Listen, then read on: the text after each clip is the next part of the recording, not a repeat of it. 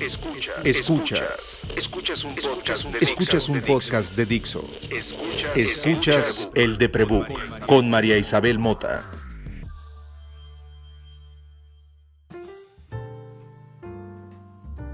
Hola, soy María. Soy escritora social mediera, paciente de carrera y chilanga.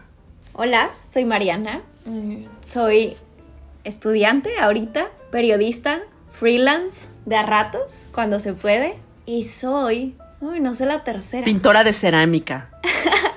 pintora de cerámica, lectora de cuentos infantiles.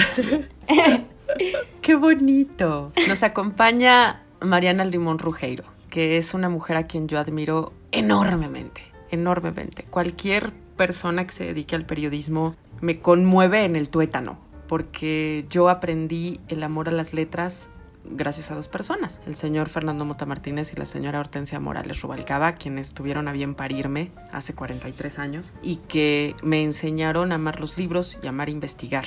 Mi padre era periodista, mi madre era filósofa y yo crecí eh, mientras ellos estudiaban, porque fui su pilón, entonces me tuvieron a los 40 años y crecí yendo en el patio del claustro de Sor Juana, era mi patio, o el comedor del club de banqueros, eran mis estancias infantiles, ¿no?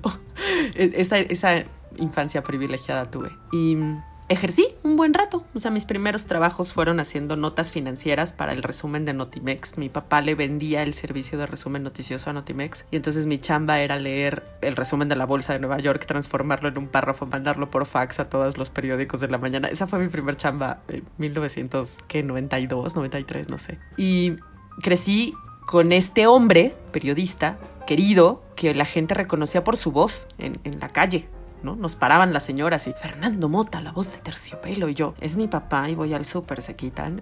que era encantador, que era carismático, profundamente inteligente, con una memoria brutal, alcohólico y violento. Cuando papá y cuando yo empecé a estudiar en Sogem, papá me preguntó un día, oye, mijita, entonces eso de ser escritora y ser periodista sí es como diferente, ¿verdad? Y yo venía de esta crisis en donde yo tampoco quiero ser el cliché del escritor mexicano. Pareciera que gremial- gremialmente hay ciertas condiciones de carácter o ciertas condiciones de hábitos que transforman quién eres por, la, por el oficio que ejerce. Se me ocurre, por ejemplo, que el señor de las tortillas que está pasando en este momento, que hace cuatro meses no tenía que salir a ofrecer sus tortillas de maíz azul a 20 pesos, hoy está sufriendo un estrés distinto por ser repartidor y no ser tortillero, no estar todo el día enfrente de la máquina, ¿saben? O sea, la- el oficio te obliga a cambiar. Y en mi experiencia, en 1980, en 1990, que es el tiempo que yo vi a mi papá, mi papá murió en 2001, el periodismo estaba relacionado con alcohol, con cocaína.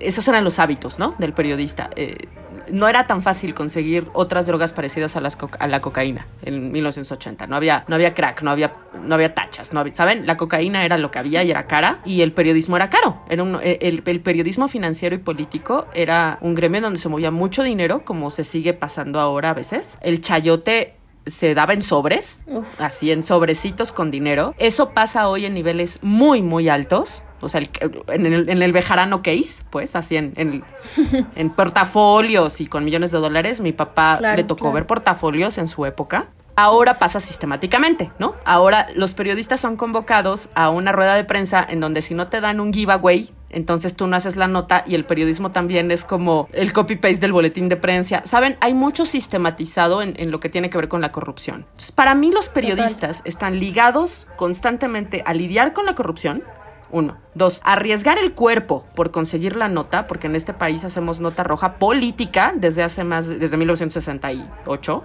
mínimo. Y además a sobrevivir al estrés usando alcohol, usando cocaína, usando exceso de comida, usando promiscuidad sexual, trabajando 18 horas al día.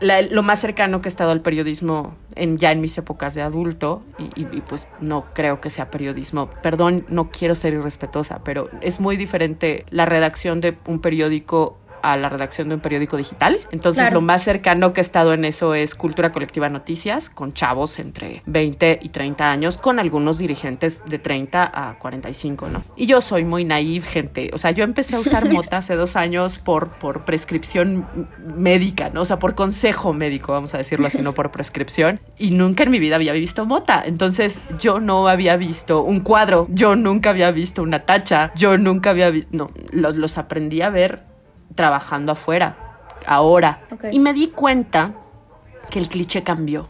Mariana tiene una experiencia sobre el periodismo muy diferente. Súper. Entonces, cuéntame por favor quién eres y dónde estás en tu contexto y qué pasa contigo y el periodismo.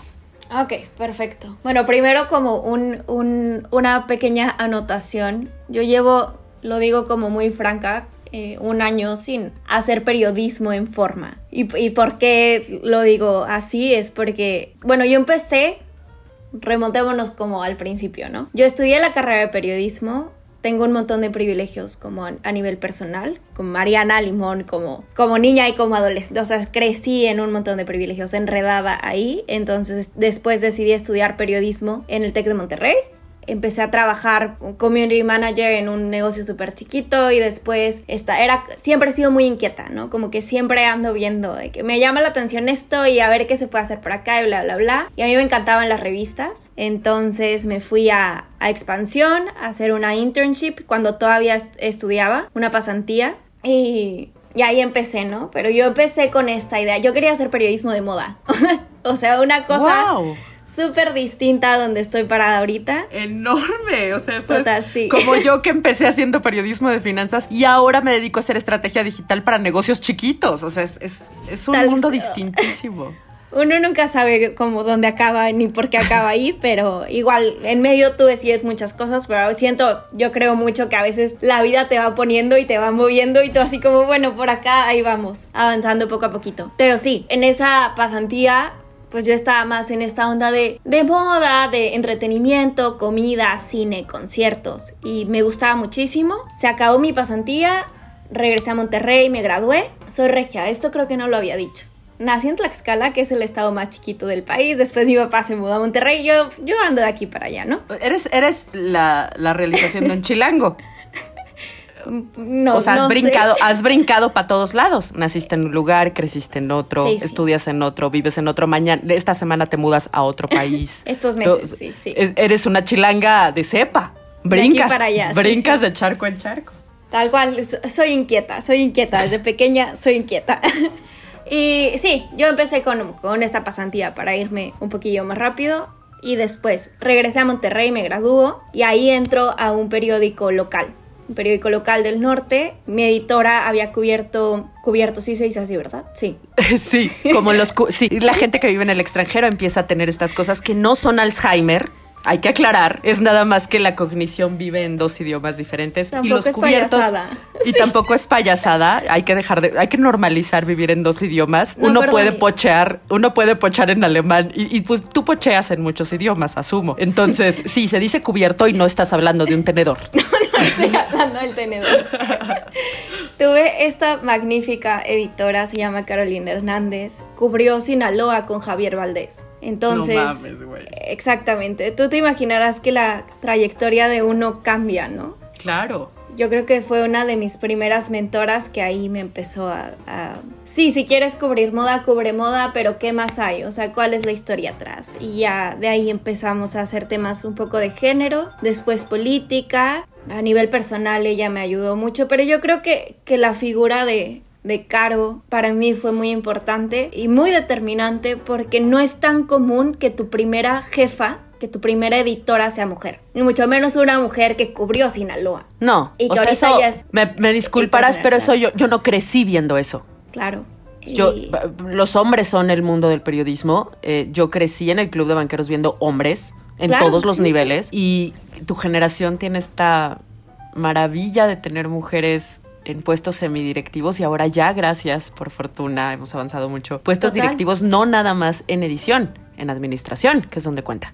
En Claro. quién decide el dinero y de dónde sale. Y eso es, eso debe ser sí. maravilloso, porque. Mariana tiene, na- Mariana nació el lunes pasado, tiene 27 años. Eh, Sí, nació el 26. uno- nació, perdón, el martes en la mañana. El martes en la tiene 26 años y nuestras experiencias narran un México muy diferente. Si hay algo que cuenta la historia de cualquier país es su periodismo. Eh, Sí. Y después su narrativa, ¿no? El ejercicio del periodismo es el que va narrando los guiones que después se hacen series. Ustedes vieron Narcos en Netflix. La gente que sabe de periodismo lo ha leído desde Manuel Buendía. Claro. Entonces, lo, que, lo que dice Mariana cuando entras a moda y tienes determinados goals en la vida que tienen que ver con el gremio del periodismo de moda y te topas a una mujer que te dice lo social importa, te cambia la vida. Claro, sí, y creo que para mí fue muy importante ver que ahí estaba y que se podía. Y súper bien plantada además, porque cuando yo hice mi, mi pasantía en expansión, pues sí, como que más hombres, más fiesta, más sexismo, un, un giro muy distinto a cuando trabajé con ella. Y también unas,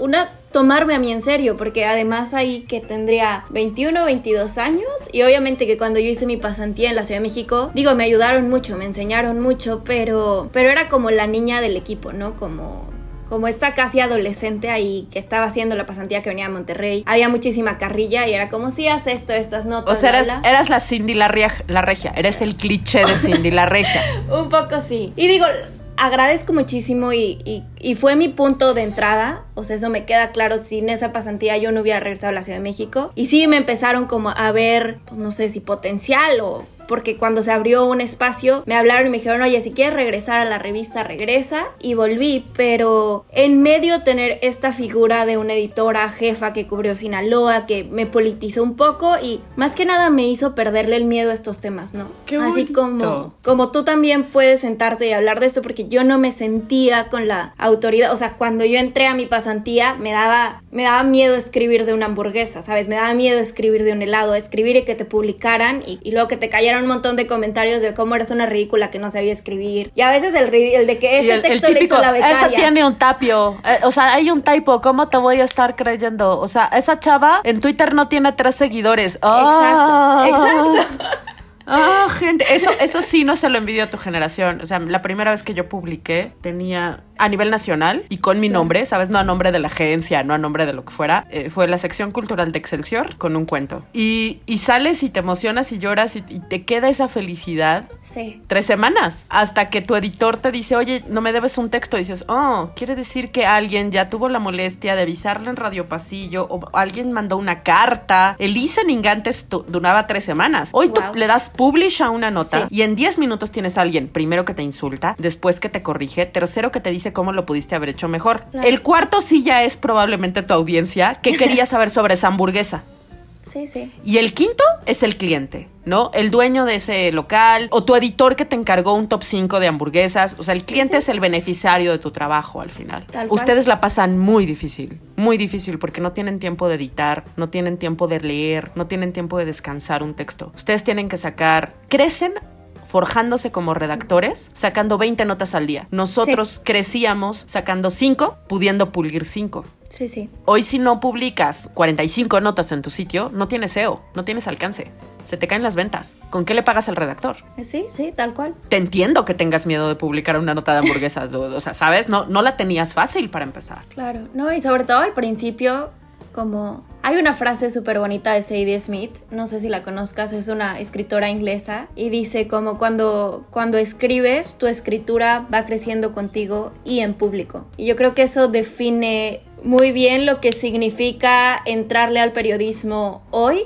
Y diría periodismo digital, pero ¿qué periodismo no es digital hoy? Todo el periodismo hoy tiene Ey. que ser digital. Entonces, si le entras a esto y estás joven, es como pues enfrentarte al miedo de que lo van a publicar. Obviamente va a haber gente a la que no le parezca, gente a la que sí, y en medio tú tienes que ir creciendo. Y pues sí, la audiencia va a estar ahí, la audiencia va a ser gigante, porque en internet no hay forma de controlarlo, pero, pero ahí va. Pero bueno, me, me desvié, me desvié un poco, ya no recuerdo cuál era la Ay, desvíate lo que quieras. Queríamos, queríamos platicar sobre quién eres tú, que Ok. cómo llegaste al periodismo. Y, y creo que nos has dado una muy, muy clara explicación, no nada más para, para ti como en el periodismo y tu carrera, sino Claro. para la experiencia de muchas, ¿te fijas? Porque lo que nos estás contando ridiculizado, otra vez volviendo al cliché, es la experiencia que narra la película Cindy la Regia. Un poco sí, Eh, sí. Sí, o sea, es alguien de provincia con privilegios que se enfrenta a que su oficio le va a mostrar las realidades que no quiere, que no tenía previstas ver. Claro. Y ¿No? bueno, Eh, ¿cómo, ¿cómo llegué a donde estoy parada? O sea, si lo pudiera resumir es como Mariana. Por favor, empecemos por decir dónde estás parada, desde dónde, te- desde dónde estamos grabando este podcast, porque Sí, no sí. estamos en el mismo uso horario. Vamos, vamos a. Voy a tratar de resumirlo y ser más eficaz con mis palabras. Mariana es esta. Esta niña adolescente y joven adulta súper privilegiada, estudia periodismo, tiene una pasantía con revistas, regresa a, a- su, a su lugar de origen, por así decirlo, que es Monterrey. Tengo una editora que, que cubrió Sinaloa, que trabajó con Javier Valdés, que es increíble, que se llama Carolina Hernández. Y ella me, me empieza a forjar y me empieza a hacerle perder el miedo a los temas políticos. Ya cuando le estoy perdiendo el tema, me hablan de la Ciudad de México y me dicen, oye, se abrió un puesto en esta revista, que es donde yo hice mi pasantía, que se llama Chilango. ¿Quieres regresar y trabajar con nosotros, no? Como ya en forma. Y el amor de mi vida, por así decirlo, mi novio, mi fuckboy tal cual, es la Ciudad de México. Yo tenía Oye, una... qué buen gusto tienes en hombres. Qué buen gusto. Te gustan tóxicos e interesantes. Muy bien. Sí, sí, que te dan ¿Te un montón de adrenalina. Sí, te hacen o sea, llorar. te friegan pero la- te- y, y- sí, y sí. adicción, pero toma tus taquitos, ahora te asalto. Toma tu paisaje bonito del Ángel de la Independencia, ahora te vas a morir en medio de una marcha. Eh, eh, sí, sí, es, ¿Sí? es el mejor fuckboy del mundo en la Ciudad de México, claro. Tal cual. Y, y pues yo no podía decir que no, porque la Ciudad de México, además de, de representar historias, representar crecimiento profesional, para mí representaba mucha libertad. Irme de Monterrey, mi, mi familia, digo, ahí va cambiando, se va adaptando, pero es, es panista. Empecemos por ahí, panista muy católica y, y yo sí soy más de soltarme el pelo, irme y, y- y vamos a ver como qué más hay. Entonces me fui a la Ciudad de México y estuve en, en Chilango trabajando como reportera, que ahí tuve la suerte de tener a Carlos Acuña y a Mael Vallejo como editores y a Iracema Pineda, una segunda editora. Ok. Como... Gente, sí. gente, gente bien que te enseñó bien. Exactamente. Y, y pues ahí ya entré. La idea era regresar, ¿no? Como a temas de entretenimiento, pero, pero para nada. Ya me fui a reportajes, tuve, pues tuve la suerte. Este equipo de editores fue maravilloso. Me dejaron meterme como al periodismo narrativo y a partir como de ese momento fue temas de género. O sea que Mariana, la marcha feminista, ¿quién la cubre? Ahí, ahí va Mariana. O sea, desde cosas como seguridad digital, en temas feministas, autocuidado, bla, bla, hasta cosas mucho más fuertes que también ya ahí me marcaron a nivel personal y a nivel de ideología en, en tema feminista, como cubrir feminic- feminicidios, cubrir acoso, cubrir violencia sexual. Todas estas cosas horribles y muy devastadoras que sabemos que ahí están, pero cuando ya las narras tú y cuando hablas con, con las víctimas, slash sobrevivientes de, de esto, pues te cambia, ¿no? Entonces, Creo que ahí justo es donde nos, nos reúne este episodio, o Sí. donde te busqué. Yo quería encontrar a Mariana porque, como les decía al principio, creo que cada gremio expone a su oficiante a determinados riesgos para su salud física, mental, emocional e integral. No es ningún secreto que yo creo que los científicos son en el orden del cosmos los, los dioses, sorry, sorry, Sí. perdón, pero sí creo que, que son los que deberían, o sea, los médicos, los, los- la gente que se pasa en laboratorio estudiando y llegando a conclusiones es quien debería de ganar más dinero en el planeta. Después de ellos, los que ejercen algo con esa ciencia, es decir, los médicos, eh, los, los ecologistas, los ingenieros, la gente que salva lo orgánico, ¿no? Con- que con esa información mantiene vivo al planeta y después quien cuenta esas soluciones para poder hacerlas en masa. Y esos son los comunicólogos, los periodistas, los maestros, los educadores, los instructores o como mejor lo ha dicho la, la acuñante del término, doña Ofelia Pastrana, el oficio de ser explicatriz. Y el oficio de ser explicatriz tiene que ver con el periodismo, ¿no? Total. Cada uno de esos gremios tiene riesgos dentro de su día a día del trabajo. Y esos riesgos conllevan mayor o menor ponerle el cuerpo o ponerle la mente. Los, los periodistas en este país son personas de riesgo. Eh, vivimos en un país que representa riesgo para cualquier periodista en el mundo. Estamos enlistados por la ONU como un país de riesgo para ejercer el periodismo. Así sea de espectáculos, porque recordemos que en este país los espectáculos y la política son lo mismo, porque el dinero que se, que se destina para dar los mensajes del gobierno es decir, los mensajes oficialistas, se redistribuyen a partir de los acuerdos comerciales que tienen con empresas de entretenimiento gigantes, como sucede en cualquier parte del mundo. No es que en este momento, nada más en este país, el gobierno federal tenga un lío con Azteca. Así sucede en Estados Unidos. O sea, la Casa Blanca ahorita está relacionada con CNN. A lo mejor si fuera otro producto sería con, con ABC, ¿saben? Nosotros fuimos mucho tiempo el Prismo y, la, y Televisa. Hoy somos, lo oficial es la izquierda y Azteca, ¿no? Entonces, cuando, cuando eres periodista, aunque seas de espectáculos, trabajas en política y te arriesgas, ¿no? Creo que dentro de este cliché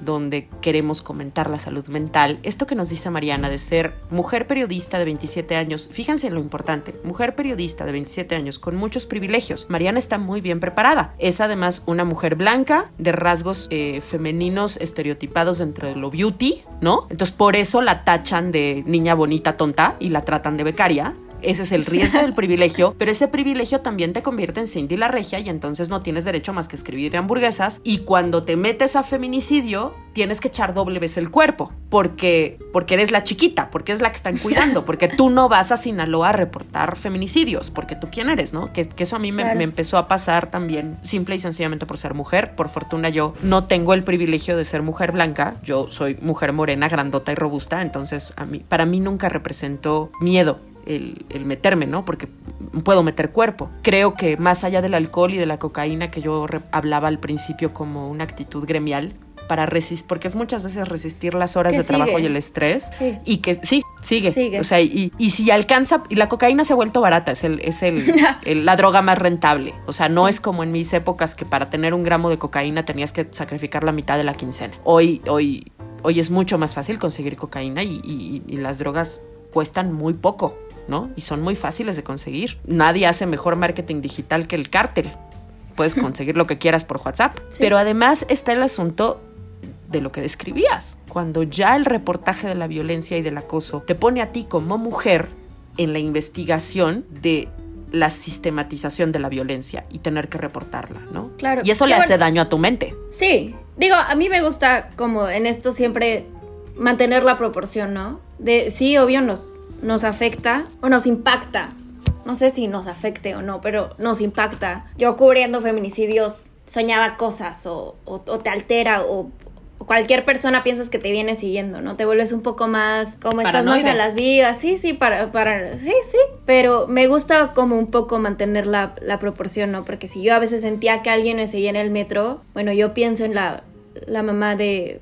Un caso que a mí en lo personal me marcó mucho profesionalmente fue cubrir el feminicidio de Victoria Salas. Mm. Eh, Cuéntanos un poco porque mucha gente, hay tantos feminicidios todos los días que es imposible seguir el track de todas las mujeres que hemos perdido. Cuéntanos sobre, sobre este caso, por favor. Bueno, Victoria Pamela Salas cumplía, me parece que 24 años y fue asesinada, bueno, por presuntamente por su pareja sentimental en ese entonces, que se llama Mario Sáenz, uno de los mejores skaters del país. Y bueno, ya desde ahí había una disparidad económica, ¿no? Uno de los mejores skaters patrocinado por grandes marcas deportivas. Protegido. Totalmente. Su reputación lo acomoda. Que tenía fotografías con el jefe de gobierno aquel, de aquel entonces, eh, inaugurando pistas de skaters y cosas así, protegido en, muchos aspectos, con bastante privilegio. Y, ella que venía de una familia más bien eh, clase baja,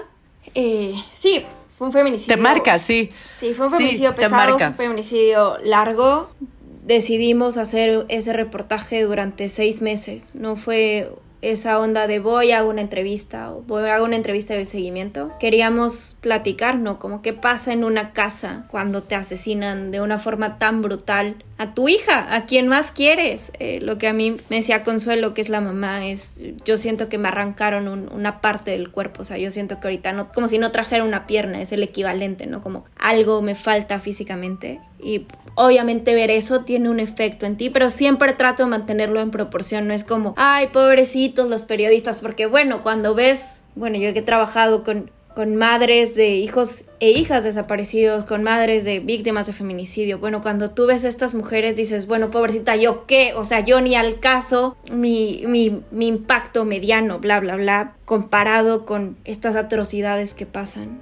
Sí afecta y sí creo que tendríamos que sobre todo el gremio, ¿no? Como sentarnos y hablarnos, porque hablando justo de estas rutinas de, periodistas, creo que en los hombres, no sé si tú opinas lo mismo, pero es como yo soy Superman y a mí nada me afecta y... No, bueno, lo, mana, lo vemos con la adaptación de los cubrebocas. Parece afuera, cualquiera, usted no me importa en qué país esté, va a haber más mujeres usando cubrebocas que hombres. Sí. El machi... Yo lo digo constantemente, el machismo nos afecta a todos, no importa que tengas entre las piernas y no importa tu género y no importa cómo ejerzas tu sexualidad. El machismo es una enfermedad que le afecta a los seres humanos. Siempre. Y el estereotipo machista implica que el macho, el que se identifique como macho, es decir, como el, el, ser masculino predominante de un entorno, si se muestra vulnerable, pone en riesgo a su, a su manada, ¿no? O sea, el, el león jamás va a afrentar a la piedra donde va a, a, a, poner a Simba como con cubrebocas, güey. No mames, pues van a pensar que estoy enfermo. La fragilidad masculina se engloba en eso.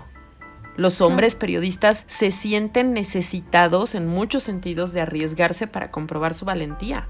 Las mujeres periodistas usan su enorme audacia y sagacidad porque lo femenino es lo sagaz, para cuidarse e investigar. Claro, y, y creo y que arriesgan las, el cuerpo. Y creo que las mujeres periodistas, cuando yo hablo de estos temas, ¿no? Como del impacto, y, y siempre cuido la proporción. Claro que el impacto de un periodista cubriendo una, un hecho atroz es muy pequeño en comparación con la víctima de ese hecho atroz. O sea, es incomparable. No, bueno, por supuesto. Entonces, no, por supuesto. esa el que observa el siempre... trauma no es el traumado. Exactamente. Pero sí hay un impacto y ese impacto yo he visto o yo he percibido en, en mi experiencia profesional. Cuando estás con otra colega que sea mujer, hay como un espacio, un entorno más seguro de sentarnos y platicarlo. Que yo creo que eso es algo muy muy bonito. Si tu colega, si tu reportero, yo, por ejemplo, cuando estaba en la revista cubriendo o feminicidios o el sismo, ¿no? Que ves cosas así muy fuertes, es irte por un té con tus amigas reporteras. Así como, oye, güey, tú también ya estás súper estresada y solo quieres llorar y te quieres hacer bolita abajo del escritorio y la redacción. Sí, ok, vamos, o sea, a las 5 que acabemos el jale, vamos y nos tomamos un té y platicamos. Fíjense esto. qué bonito. Eh, Mariana, ¿en qué año naciste? 1994. Ok, en 1994 yo estaba por entrar a SOGEM, ok. Me encanta que varias generaciones después el lingo de ya estoy hasta la madre, quiero un cigarro o voy por un drink, o sea, ya te sientes mal, te quieres hacer bolita, vamos por un té. Fíjense lo mucho que hemos ganado simple y sencillamente por hablar con la verdad. Mi padre jamás fue a terapia hasta tres minutos antes de morir. Sus hijos todos fuimos a terapia en algún momento. Mis sobrinos, por supuesto que han ido a terapia. La generación del periodismo de mi padre, mi padre pertenece a la generación de, de don Manuel Buendía. Eran no, estos hombres recios que, que, estamos describiendo, ¿no? El que, el que se avienta sí. la nota, el que, el que cuando rechaza un, un chayote lo matan, el que si no lo rechazas no nada más te mato a ti, te mato a toda tu familia. Y que no se hacía abiertamente como se hace ahora, con los videos de, de, los narcos en sus trailers. Y al mismo tiempo tenemos esta generación de mujeres de menos de 30 con privilegios que estudiaron, que dicen necesitas un té. Se dan cuenta de la, del abuso de sustancias al que estamos llegando. O sea, cuando las mujeres que ejercen periodismo en este país y están enfrentadas a hablar de otras mujeres a las que asesinan, no están buscando coca, o al menos no en ese momento. No digo que todas no lo hagan, ¿eh? o sea, todos somos susceptibles a caer en claro. un vicio. Pero que la, la, el go-to phrase, que tu, que tu momento de a dónde me voy en el refugio sea, me puedo ir a echar un té contigo, a mí me habla de una mejora generacional enorme. Enorme, porque yo sí me acuerdo de ver la redacción por momentos medio vacía y que regresara todo mundo hyper. Se habían yeah. ido a la escalera a meterse una raya. Sí, sí. Para mi generación era, vámonos a la azotea a fumarnos un cigarro, ¿no? O, Digo, o, o a meterse mota. bueno, lo sé, mota no. pero pero tu, no, pero, pero tu cigarro... go to phrase, pero tu go to phrase, tu momento de estoy harta fue voy con mis amigas sí. a echarme un té y las frases recurrentes nos norman. Cuando tú te dices todo el tiempo, cuando estoy harto voy por té, no te estás diciendo cuando estoy harto voy por un cigarro. Claro. Y tu mente hace craving de té. Y mano, si te vas a meter 40 litros de tila, métete 40 litros de tila antes de meterte una raya de coca Total. o un drink o un, o un cuadro o, o lo que sea que te estés metiendo. Porque la salud mental tiene riesgos que conllevan tus hábitos y cuando tú experimentas con drogas, lo que estás haciendo es potencializar la emoción que tienes, ¿no? Sí, sí. Entonces, si estás de la chingada y vas y te tomas un drink, todo tu sistema y tus emociones están tomando de ese drink. Sí. Qué digo? bonito, qué, qué gran esperanza me das. O sea, qué, qué maravilla que una mujer que nació en Tlaxcala, que creció en Monterrey, que reconoce sus privilegios, que haya querido hacer moda, termina escribiendo de mujeres, valientemente reportándolo, reconociendo que incluso esa afectación es poca. Te das cuenta de, de- de Muy poca, sí, qué, de sí. qué enorme distancia hay y cuánto enorme crecimiento hay para el gremio. No estoy diciendo que todos los periodistas sean así y no estoy diciendo que el gremio esté bien. Si alguien, si tenemos héroes en este país, son los médicos, la gente que hace transporte y nuestros periodistas. Gracias a esos tres gremios, este país sigue moviéndose. Gracias a, e- a esos tres gremios, nosotros seguimos conectándonos pese a los mensajes constantes de aplastantes en la radio, en la tele, en las revistas. Nosotros nos seguimos conectando gracias a que hay gente que escribió un blog, que hay gente que le mandó por internet y le entregó un paquete a alguien y hay gente salvándonos la vida. ¡Qué bonito! Qué bonito ver lo que se ha avanzado en las tres generaciones que yo reconozco entre tú y yo. Claro. Digo, hay muchas cosas que ahí siguen, ¿no? Y obviamente también le entrabas a irte por el drink o ir por el cigarro. Creo que nunca fumé tanto como cuando estaba en esa redacción, pero también había muchas, como muchas prácticas de, de cuidado y de, creo que era hasta cuidado para sobrevivir, para resistir, para apapacharnos. Pero esos, esos espacios seguros yo tengo muy claro que lo encontré con, con mujeres, o sea, o el, vente vamos a comprar gomitas porque al- muy cerca de la oficina había un lugar donde vendían gomitas y cacahuates y cosas así o irte a caminar un rato ¿Ves? ¿Ves? cosas así Luego a las drogas, luego, luego, o sea, las drogas duras, azúcar, güey. No, yo soy adicta a las gomitas, te entiendo. O sea, cuando yo estoy mal, ne- denme mis gomitas. sí sí Ni modo, pero te pues ahí lo tratas de balancear Sí. Ahora, ¿dónde estás, Mariana? Cuéntanos, después de haber hecho feminismo, ¿dónde estás hoy? Sigo haciendo feminismo. Quiero pensar que sigo haciendo feminismo. Estoy en Dinamarca, en transición a Alemania, porque estoy, tengo el privilegio enorme de hacer una maestría en periodismo y globalización con beca, privilegio doble, triple, quíntuple, ya ni sé cuántos, pero sí estoy, estoy por acá lejos de casa. En los países, bueno, ahorita en país escandinavo, ya me voy a ir un poquito más al sur, a Alemania. Un poquito, ¿Qué porque está muy cerca. ¿Qué estás, qué estás estudiando? Periodismo, globalización y medios y mi especialización va a ser cultura y globalización. Como este periodismo, este periodismo muy ligado a la cultura, al lenguaje, a cómo se va construyendo todo, cómo desde la sociedad y la cultura el periodismo se inserta ahí, entender muchísimo mejor ese proceso, que es muy local, pero en un mundo globalizado tiene influencias ahorita de todo el mundo, entonces en tratar de entender como todas estas capas, donde Eso estamos es parados. maravilloso, porque los blogs se inventaron hace que 20, 22 años más o menos. Supongo.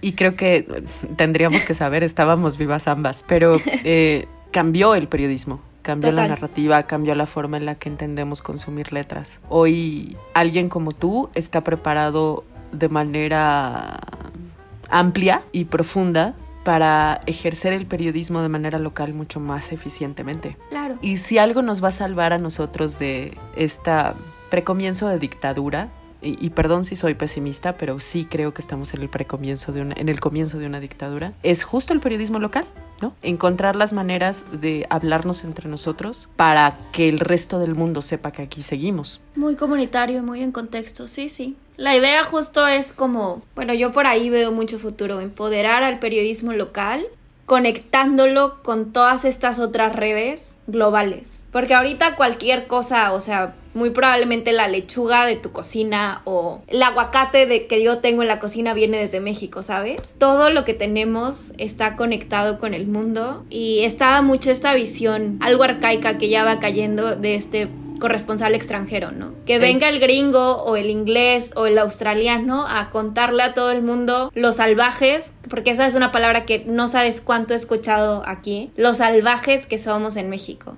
Y creo que va cambiando el asunto, ¿no? Más bien que un darle más poder a los periodistas comunitarios, a los periodistas locales, los que están y los que viven ahí y que tengan esta noción de que hay varias capas, la capa estatal, la capa nacional, la capa internacional y cómo se pueden ir conectando todas esas voces y que al final salgan textos más auténticos que realmente conocen, que realmente tienen contexto y no es esta mirada muy invasora, a veces muy ajena. También está el complejo de Salvador europeo blanco de, bueno, yo voy a ir a observarlos y a decirles cómo vamos a arreglar todos sus problemas con el narcotráfico cuando muchas veces... Cuando hubiéramos estado mejor si no hubieran agarrado ese pinche barco y nos hubieran traído el sarampión, se me ocurre. O sea, la neta, si yo no, o sea, se me ocurre que tendría, seguiríamos teniendo Xochimilco con hortalizas y el Zócalo sería un lago donde pudiéramos comprar nuestras lechugas y nuestro cale orgánico. Pero bueno, yo soy una rojilla, no me hagan caso. Yo no inventé esta experiencia de usuario, yo nada más la vivo. Yo quiero en esta nueva temporada del Deprebook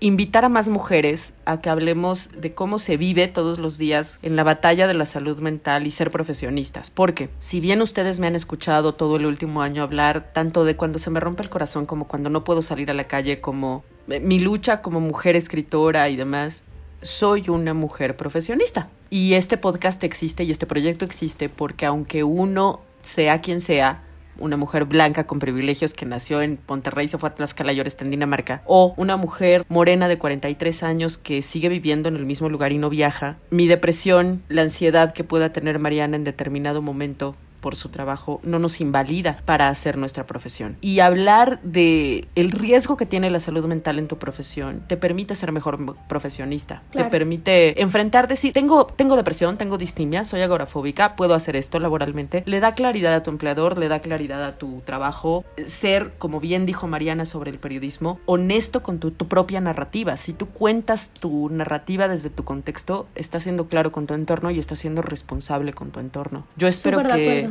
Muchas gracias, cariño. Por eso te inventé a ti. Yo espero que a lo largo de este nuevo año en el Deprebook Podcast eh, tengamos a más mujeres como Mariana que nos recuerden que aunque la realidad está mierda, eh, se pueden hacer muchas cosas. Siempre. Siempre, porque yo soy esa distímica que, vive en el Down Under, que está enferma de esperanza. Y aunque sé que este país está yendo a la mierda y que el puto virus nos está matando y que nos matan por ser mujeres y que el dinero no alcanza y todas estas cosas, estoy enferma de esperanza. Y el simple hecho de que mi padre haya bebido a los cinco años por primera vez y se haya muerto de cáncer por el alcoholismo y haya sido un periodista financiero con premios. Hay premios a nombre de mi papá. En la, en la Septien hay, está su nombre grabado, ¿sabes? Hay libros que, que se ocupan como libros de texto gracias a lo que mi papá hizo. Que mi padre haya sido violento, alcohólico y golpeador no invalida lo brillante que era como profesionista. Hablar de salud mental nos sautea, ¿no? Nos, nos deja claros quiénes somos. Justo en el tema, supongo que puedo aprovechar el micrófono. Siempre, este es tu micrófono.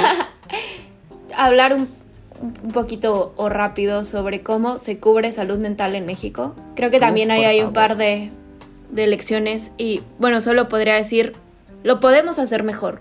Y y tenemos que tener como mucha autocrítica. Tenemos que tener también muchísimo respeto a los expertos, consultarlos. Hay mujeres expertas en temas de salud mental, hay muchas. Darle la voz y el micrófono a quien sabe y sobre todo cuando vamos a tratar. Yo ahorita esta semana he estado como, bueno, estos días, un poco en shock con cómo se está cubriendo el tema de Kanye West, que tiene bipolaridad. tipo 2, clínica. Lo están... O sea, es, es puro espectáculo y pura noticia sin hay como una guía hay muchas guías de buenas prácticas. No sé si alguien que se dedique al periodismo está escuchando esto pero hay muchísimas guías de buenas prácticas en todos los aspectos. Cómo cubrimos a víctimas de una mamá con un hijo desaparecido claro que hay un trauma muy latente. La mamá de una hija víctima de feminicidio. Digo en este país sobran víctimas de todo y tener sensibilidad en cómo vamos a abordarlos. Si vamos a entrarle estos temas tan crudos, tan brutales, tan fuertes, tener muchísima consideración, porque no solo es la salud mental del periodista, o sea, si a ti te va a afectar, lo que tú estás preguntando puede ser un trigger para otra persona, entonces estar muy consciente de eso por una parte, y por otra parte, si vamos a hablar en sí de, de salud mental, si vamos a hablar de bipolaridad, si vamos a hablar de depresión, si vamos a hablar de suicidio, leer qué se tiene que hacer y sobre todo qué no se tiene que hacer. Tenemos que poner teléfonos de ayuda, o sea, si estás considerando o si te sientes mal o si hay muchas voces en tu cabeza que te están diciendo cosas, puedes pedir atención acá, estas son las líneas de intervención, qué medidas gubernamentales hay, en México existen, hay, no voy a decir que son las líneas más funcionales del mundo, tienen limitaciones, pero hay, hay muchísima gente atrás de los teléfonos para intervenir en crisis. Que está preparada para que está preparada cara. Lo que hablas revela nuestra enorme oportunidad de prepararnos para atendernos y cuidarnos mejor. Eh, en el ejercicio del periodismo, la cobertura de la salud sexual, de la salud, punto. La mental, la sexual, la, en la pandemia, lo que sea, lo que hemos visto en las crisis de las preguntas con Gatel, ¿no? Sí. Estar preparados para preguntar, porque estás preguntando a nombre de muchos, y estar preparados para que quien te contesta está siendo afectado por tu pregunta. Totalmente. Y que es tu trabajo, ¿no? Muchísima responsabilidad y ética. En ese sentido, quisiera, please, que nos dieras cuáles son tus tres tips para haber sobrevivido a esta. Y no lo digo en el, en el ah, te fue horrible, ¿no? O sea, no, no, sobrevivir significa, sobrevivir significa vivir al día, ¿saben? y cuando uno está buscando un sueño, siempre vive al día, porque siempre se te puede caer. Entonces, ¿cuáles son tus tres consejos para alguien que quiere, como tú, salir de provincia y estar en Dinamarca estudiando, ¿sabes? Hacer el recorrido, y perdón que lo ridiculice, y no es ridiculizarlo, estoy ocupando un estereotipo. ¿Cómo le hace uno para hacer su propio camino de Cindy la regia teniendo ética, ¿sabes? O sea, ¿cómo le hace uno para... ¿Cuáles son tus tres consejos sobre este logro que has hecho tú de salir de provincia para comerte al mundo en el periodismo? Creo que uno de los más importantes, si no si no tienen a lo mejor la suerte o el destino como yo de tener a dos grandes editoras, mujeres bien plantadas, una de Sinaloa que trabajó con Javier Valdés y Gacema Pineda que es una señora que siempre iba en tacones y súper arreglada y la mujer más propia del periodismo que yo conozco. Busquen a mujeres periodistas, o sea, siempre estén... Yo tengo esta onda de por cada por cada autor que leo, yo leo tres mujeres. Siempre busquen a mujeres que escriban, mujeres que publiquen, mujeres que estén dando conferencias, senadoras, mujeres que, o sea, si quieren hablar de política y son mujeres, ¿qué otras mujeres? a mí me encanta, por ejemplo, Alexandra Ocasio Cortés. O sea, mujeres súper bien plantadas que, o muchísimas activistas de, de Medio Oriente activistas que están en África, por ejemplo, o en Asia, si, si no quieren irse al estereotipo europeo y gringo, o sea, hay muchísimas mujeres tomando el micrófono, creo que verlas te da esta sensación de, órale, o sea, yo también me puedo articular y yo también, y muchas son súper jóvenes, entonces creo que eso también ayuda muchísimo como, ¿quién le está hablando? ¿Quién le está hablando al poder? O sea, allá hay gente que quiere ser tú. Allá hay gente que puede ser tú. No nos publicitamos de la misma manera. No, pues somos mujeres en el mundo. No tenemos los espacios que otras mujeres tienen. Ve y búscanos. O sea, ve y busca a tus iguales. porque mientras las mujeres no nos estemos buscando entre nosotras, vamos a seguir buscando hombres. Y, y, no lo dije eso con. Bueno, sí lo digo en todos los niveles. Ok, ya lo dije. Me parece que esa es una gran enseñanza. Hablaste también de encontrar recursos para ejercer correctamente o guías para eh, ejercer correctamente o con ética. ¿Se te viene a la mente ahora algún recurso googleable, sabes? Como vayan a este espacio. Yo siempre mando a todo el mundo al Instituto de, Salud Mental de, de, la CDC, siempre mando al National Health Institute. ¿Hay algún sitio en donde tú puedas encontrar recursos para ejercer el periodismo de manera ética? La OMS tiene guías muy buenas y yo... la OMS Claro, o sea, yo siempre me voy, siempre busquen organismos internacionales y normalmente los organismos con mayor alcance y que tienen a los mejores expertos tienen recursos en diferentes idiomas, porque muchas veces pasa que solo está en inglés y qué tal si yo no hablo inglés o, qué, tal, que esa información no es prudente en tu país. Tal cual, sí, sí. O qué tal si lo quieres, o, lo quieres entender en corto, o sea, tengo que publicar la nota para ayer, que eso siempre pasa en el periodismo. O sea, no tengo tiempo de estar viendo, traduciendo y sí significa esto o aquello. O sea, tengan recursos a la mano. OMS. sí. OMS. La OMS para mí como de entrada y ya a partir de ahí, claro que siempre hay más recursos especializados, pero ese es como un buen punto de entrada. Y sí, bueno, Mi primer consejo sería busquen a mujeres que le estén hablando frontalmente al poder. Pueden ser El segundo, váyanse a la. OMS. Sí, váyanse a la OMS, váyanse a la OMS y a organismos nacionales o internacionales serios que le estén, que tengan expertos redactando qué, te- qué podemos hacer mejor. Y creo que también ser súper crítico, ríanse mucho de sus errores. Yo creo que ese sería mi tercer consejo. O sea, si había alguien me pregunta cómo, cómo llegaste acá, me tomé en serio, que es una parte, o sea, reírte de tus errores no es no tomarte en serio, o sea, me tomé en serio, es como que quiero hacer esto, ¿cómo le voy a hacer? Pero si la riego, porque eso, eso se los puedo garantizar, la van a Es regar. inherente a, es inherente a, o sea, no tener errores significa no aprender, más te vale regarla. Tal cual, pero aprender a, a reírte, aprender a tomártelo ligero, no es el fin del mundo. Un Yo- typo no va a acabar con tu carrera. Tal cual, y creo que las mujeres latinas nos meten mucho esta semilla de ser perfeccionistas, ¿no? Tienes que ser perfecta, tienes que ser la ama de casa perfecta, la mamá perfecta, la hija perfecta, la estudiante perfecta. Es imposible. Sin error y sin sacrificio, decían en la escuela católica, sin error y sin sacrificio. Y sin error y con sacrificio, decían en el anglo español. Y así nos educaron a muchas mujeres en las escuelas Muchísimo. católicas en los ochentas y seguimos desaprendiendo esas conductas que son necesarias no solamente para sentirnos bien con nosotras mismas, sino para formar sociedad. Ahora, una última pregunta que creo que es la más importante de todo este podcast. Oye, yo estoy muy orgullosa porque la 4T ya me hizo justicia y ya me elevó o sea, ya, o sea, yo ya no soy clase media, güey. Yo, yo ya estoy en un nivel muy cabrón. Este, desde la semana pasada, desde las últimas declaraciones, no sé cuándo están ustedes oyendo esto, gente, pero eh, nuestro presidente me convirtió en un personaje de la telenovela de Mario Puzo. Y yo soy esta persona que tiene amigos que estudian en el extranjero y me siento muy glamurosa. Quiero, quiero preguntarte qué se siente vivir en la percepción de la ilegalidad. ¿Sabes?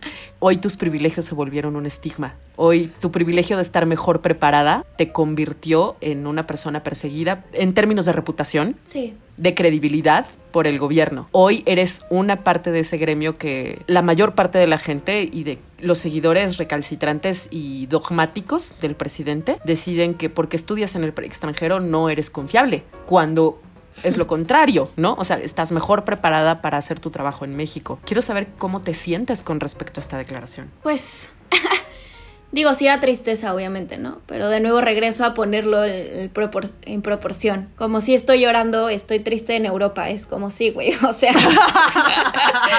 pues mírala.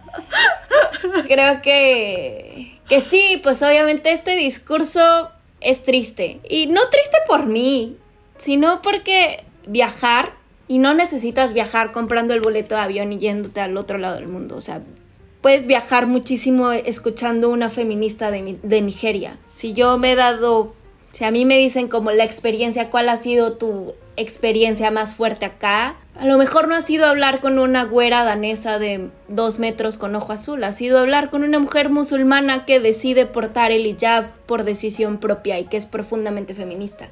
Y es esto, por, o sea, hablar con otras culturas, con otras nacionalidades, con gente radicalmente distinta a ti y que al mismo tiempo tiene tanto en común contigo es bien enriquecedor. Y satanizar eso, satanizar este intercambio, porque la globalización y lo internacional y la cooperación no, no se trata de esta onda neoliberal como la quiere pintar el presidente. Sí, es muy curioso cómo habla del neoliberalismo y acusa el neoliberalismo siendo neoliberal. Tal cual. No, eh, y- y es, es muy extraño. Es, es- vivimos en la época del gaslighting. Vivimos en la época en que nos dicen que estamos haciendo lo que no estamos haciendo. No- vivimos en la época en que enseñaran al cielo diciéndonos que eso es de color verde. Obviamente, Yo o sea, la globalización. Admiro mucho lo que haces, güey. Admiro mucho lo que haces, me Muchas parece. gracias. Muy valiente lo que haces.